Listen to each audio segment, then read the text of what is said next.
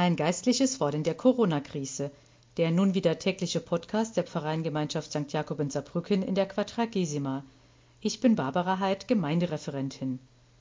Hat die Kirche die Vollmacht, Verbindungen von Menschen gleichen Geschlechts zu segnen? Am gestrigen Montag, dem 15. März, kam die klare Antwort aus Rom Nein. In der Stellungnahme aus Rom heißt es unter anderem Diese Erklärung ruft die Wahrheit des liturgischen Ritus in Erinnerung und das, was dem Wesen der Sakramentalien zutiefst entspricht, so wie die Kirche sie versteht. Dazu kann ich nur die Worte von Pontius Pilatus wiederholen. Was ist Wahrheit? Herzlichen Dank an Monsignore Stefan Wahl für seinen heutigen Gedankensplitter in der Fastenzeit, den ich nun mit Ihnen teilen darf. Was ich segnen darf. Ich schlage es auf, das Benediktionale, das offizielle Handbuch mit Segenstexten für erlaubte Anlässe.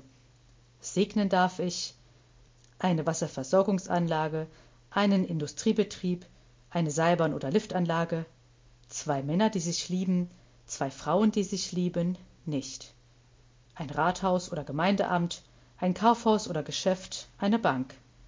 Zwei Männer, die sich lieben, zwei Frauen, die sich lieben, nicht. Eine Buchhandlung, eine Wasserreinigungsanlage, eine Gaststätte oder ein Hotel, zwei Männer, die sich lieben, zwei Frauen, die sich lieben, nicht. Felder, Weiden, Weingärten, Maschinen und Geräte, Bergsteigergeräte, zwei Männer, die sich lieben, zwei Frauen, die sich lieben, nicht. Ein Amtsgebäude, Fahrzeuge und öffentliche Verkehrsmittel, eine Straße, eine Brücke, zwei Männer, die sich lieben, zwei Frauen, die sich lieben, nicht. Und unter Nummer 99 segnen darf ich jegliche Dinge.